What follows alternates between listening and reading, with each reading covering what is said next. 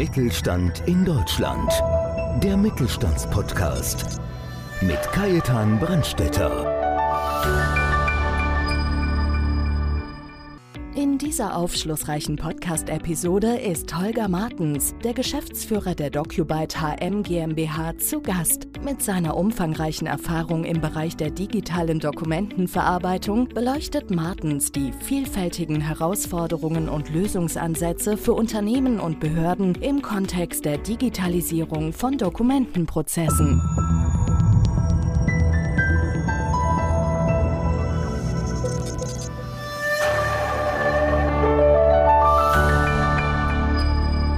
Herzlich willkommen zu einer neuen Ausgabe vom Podcast Mittelstand.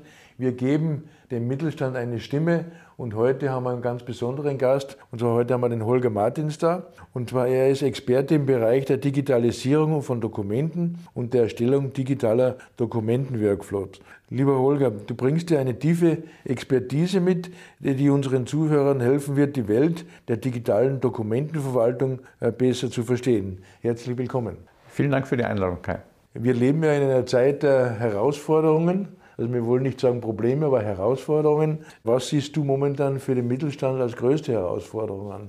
Das sind einfach unsere papierbezogenen Dokumentenprozesse. In Deutschland läuft alles mit Papier, muss viel unterschrieben, genehmigt werden. Und hier geht es einfach darum, dass man verschiedene Eingangskanäle hat mittlerweile. E-Mail, Faxe gibt es auch noch und natürlich das Papier. Und hier ist die Herausforderung, dass ich jetzt unterschiedliche Arbeitsprozesse habe. Ja? Und wenn man komplett die Dokumentenprozesse digital abbilden kann, dann hat nicht nur der Mittelstand was davon, sondern alle Firmen. Und hier spart man einfach Zeit, Geld, Ressourcen und es geht alles viel schneller. Ja, eigentlich hast du ja mit, mit, mit, der ersten Antwort schon erklärt. Meine nächste Frage, wieso braucht man eigentlich einen Dienstleister? Ich meine, um Scannen, jeder hat einen Scanner zu Hause und, und, und wie, warum braucht man jetzt einen Dienstleister?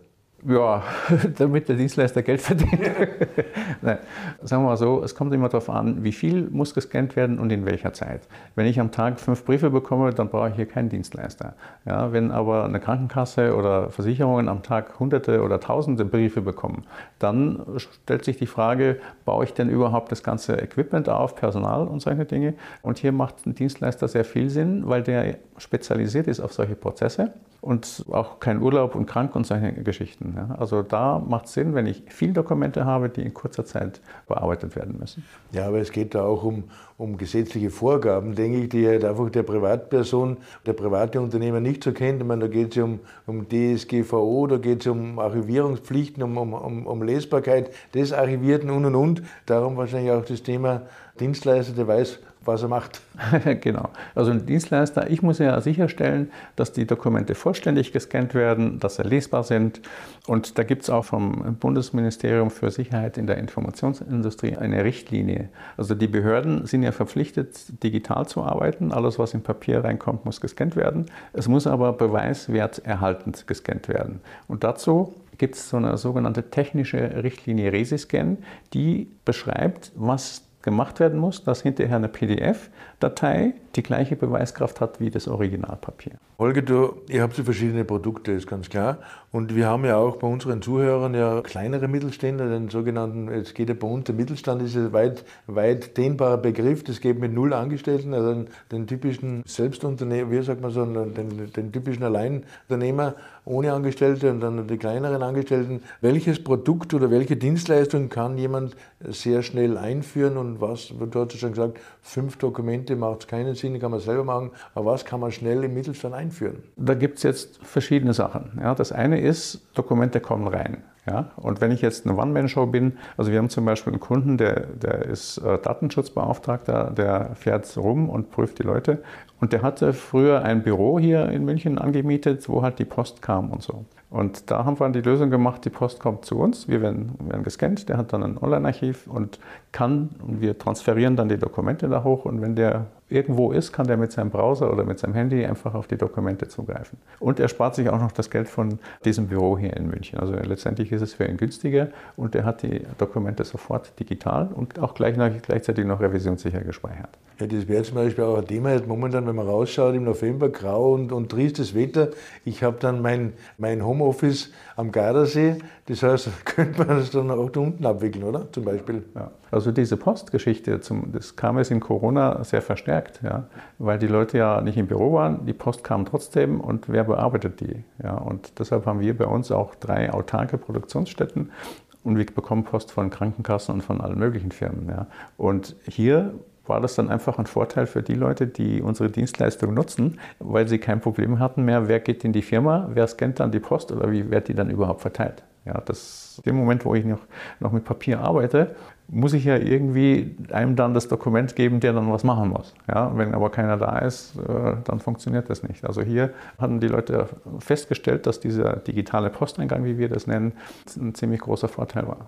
Holger, ihr habt eine richtig schöne, komfortable Internetseite und ich habe ja vorher mal reingeschaut, was mir ins Auge gesprungen ist. Ihr bietet ja auch das sogenannte Self-Service-Portal an und zwar da geht es ja um Krankmeldungen. Braucht man das eigentlich noch? Ich meine, die Krankmeldung kommt ja dann in, in Zukunft direkt vom Arzt oder wie funktioniert das? Wie kann man das vorstellen? Genau. Also seit Anfang dieses Jahres ist es so, dass der Arzt nicht mehr den sogenannten gelben Zettel dem Patienten mitgibt, der es dann in die Firma bringt, sondern der Arzt übermittelt das digital an die Krankenkasse. Jetzt ist aber noch das Problem, es muss der Arbeitgeber von diesem Mitarbeiter bei der Krankenkasse das anfordern, die Daten. Die Kasse übermittelt das nicht automatisch. Ja? Das heißt, die Firma muss erstmal wissen, welcher Mitarbeiter hat jetzt eine sogenannte EAU, nennt sich das. Das ist das Erste. Das Zweite ist, das geht aber nur bei gesetzlich Versicherten, nicht bei Privatversicherten. Und wenn die Kinder krank sind, funktioniert das auch nicht so. Da wird nach wie vor der gelbe Zettel weitergegeben. Und über dieses Self-Service-Portal oder Meldecenter, was wir haben, da kann halt der Mitarbeiter, der steht in der Früh auf, dem geht's schlecht, dann macht er mit seinem Handy, meldet der sich krank und Vorgesetzte wird auch gleichzeitig informiert. Wenn der jetzt beim Arzt war, dann macht er einen Haken EAO, drückt auf den Knopf, geht rüber. Wenn ein Kind krank ist, fotografiert er den gelben Zettel, geht zur Firma.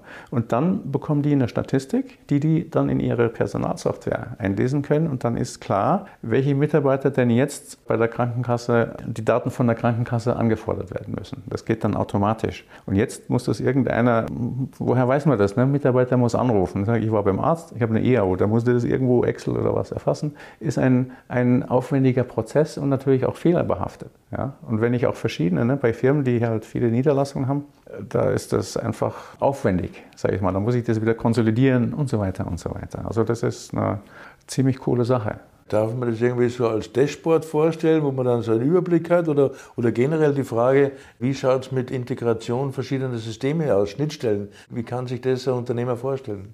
Also was wir machen, ist einfach nur eine Eingabemaske, wenn man so möchte, im Internet. Da kann ich halt meine Sachen machen und die Daten, die dann produziert werden, die übermitteln wir dem Kunden aber so, wie er es braucht. Ja, das kann auch eine Webseite mit Dashboard sein, das kann das Online-Archiv sein, das wir vorher erwähnt haben, wo die, die, Daten dann auch wieder gespeichert werden. Also da entwickeln wir für Kunden maßgeschneiderte Lösungen. Ja.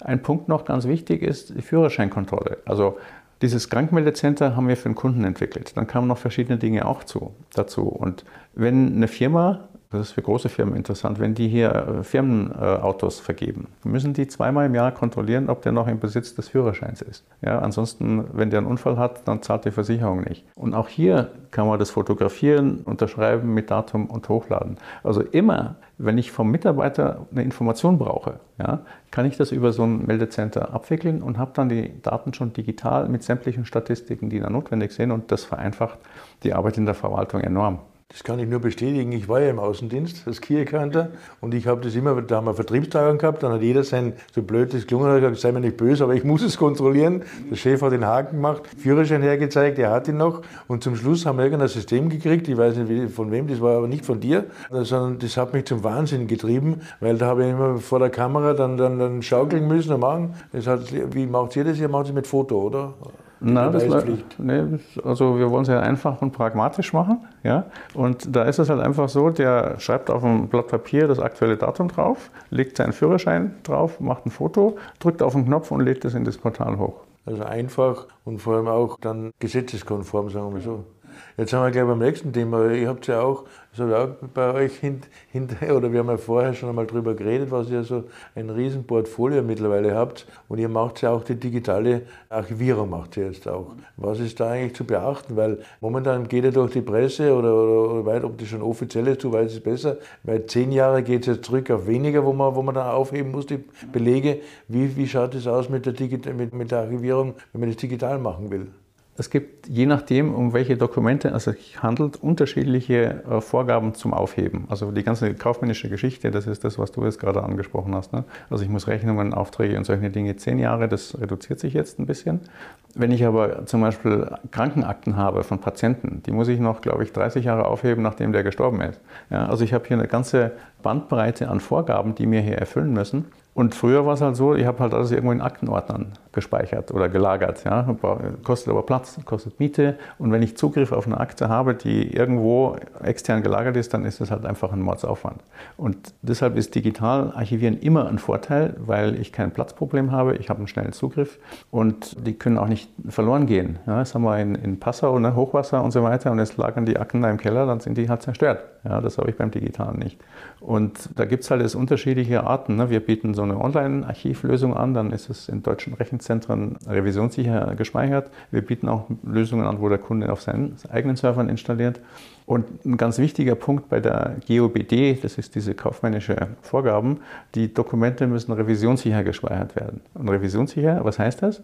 Ich darf das Dokument nicht mehr verändern. Ja? Ich muss es schnell finden und ich muss irgendwelche Veränderungen, also an Indexwerten, muss protokolliert werden. Ja? Weil ansonsten glaubt der Prüfer das nicht. Ja? Und da geht es ja immer nur darum, wenn man eine Firmenprüfung hat, dass der Prüfer halt die Belege sehen will. So. Und wenn der das nicht anerkennt oder so, dann kann er halt sein, okay, der Beleg wird nicht anerkannt, dann muss er mehr Steuern bezahlen oder ja, früher war, glaube ich, oft, oft, das Problem, du hast irgendwas gespeichert oder abgelegt als CD oder sonst irgendwas und plötzlich hast du es dann nach sechs, sieben Jahren nicht mehr lesen können.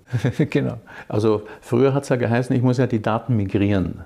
Ja, ich hatte, früher hat man ja, weißt du, das kennst du noch, wir haben Disketten. Ja. ja. dann kam CD, dann kam DVD, dann kamen diese, diese Wurmgeschichten und so weiter. Ja. Und früher haben sie in Tief gespeichert und dann muss ich aber wieder eine Software haben, die das liest. Oder ganz früh haben sie ja Mikro verfilmt. Ja. Brauchst du ein Lesegerät und die Lesegeräte werden aber nicht mehr hergestellt und so weiter.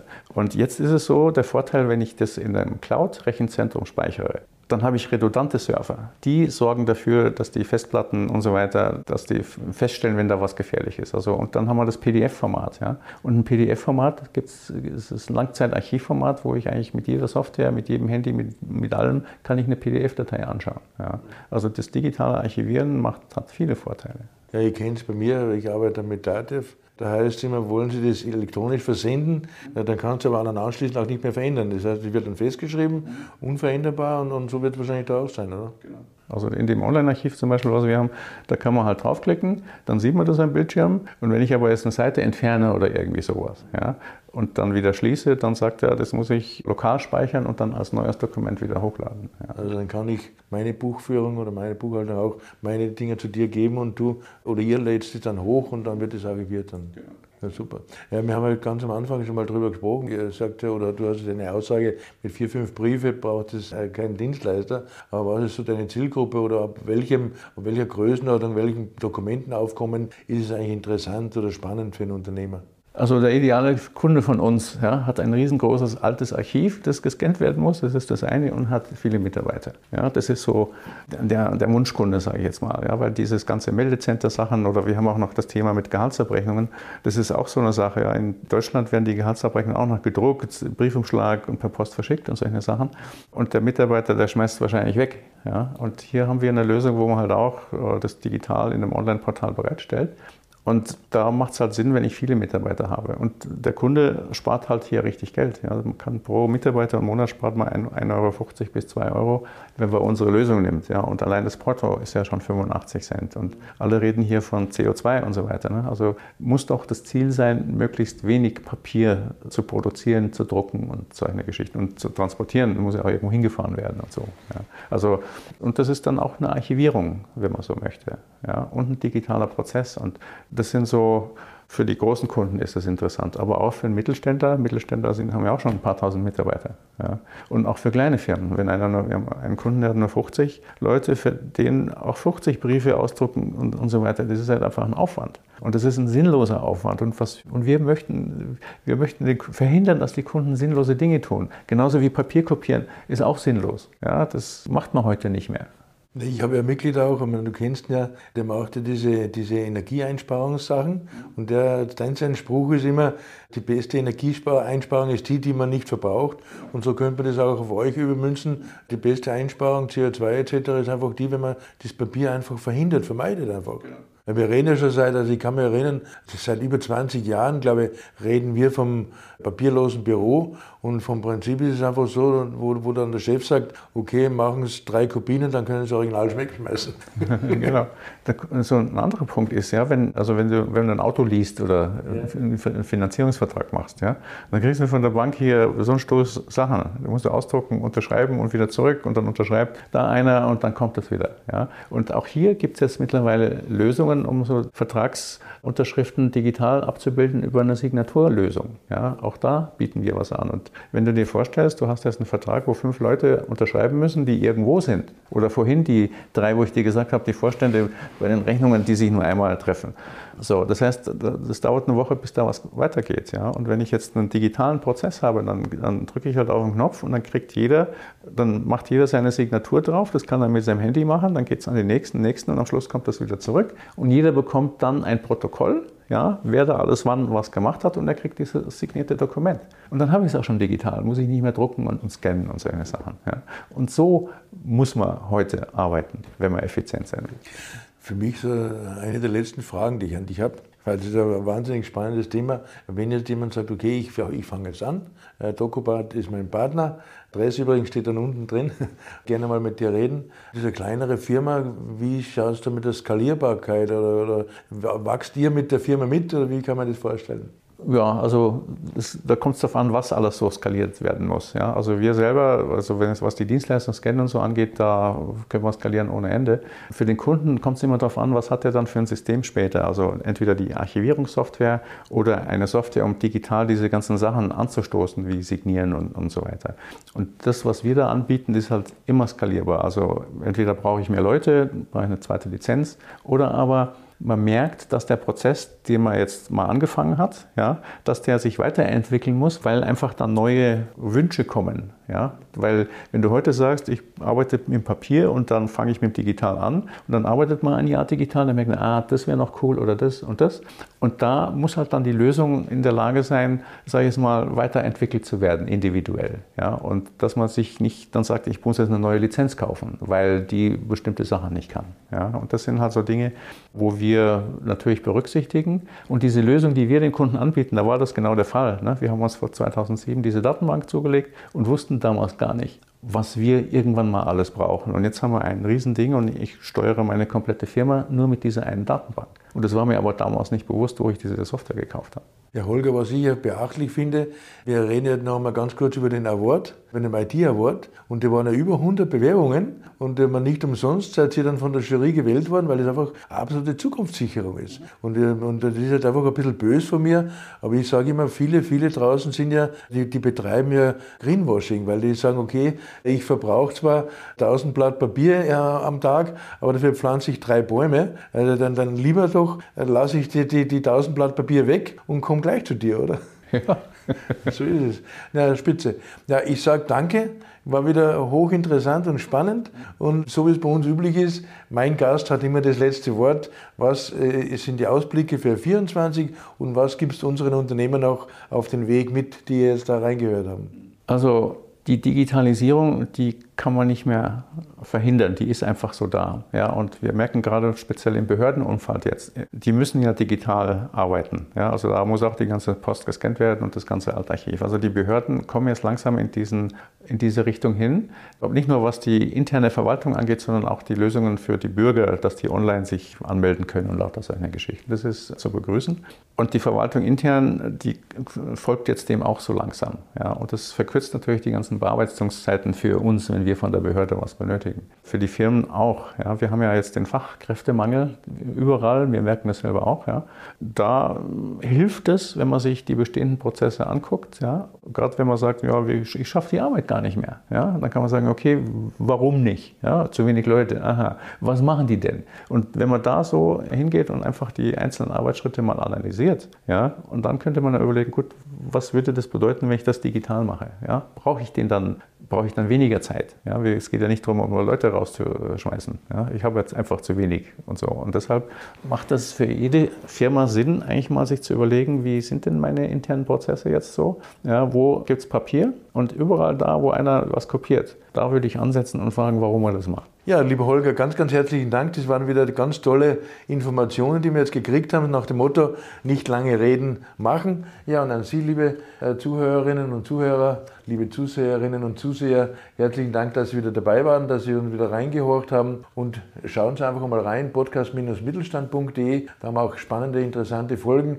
Der Holger übrigens war schon einmal bei uns im Podcast. Einfach die älteren Folgen anschauen. Es ist immer spannend und bleiben Sie uns gewogen. Auf Wiedersehen. Mittelstand in Deutschland. Der Mittelstandspodcast. Mehr Infos Mittelstand-in-deutschland.de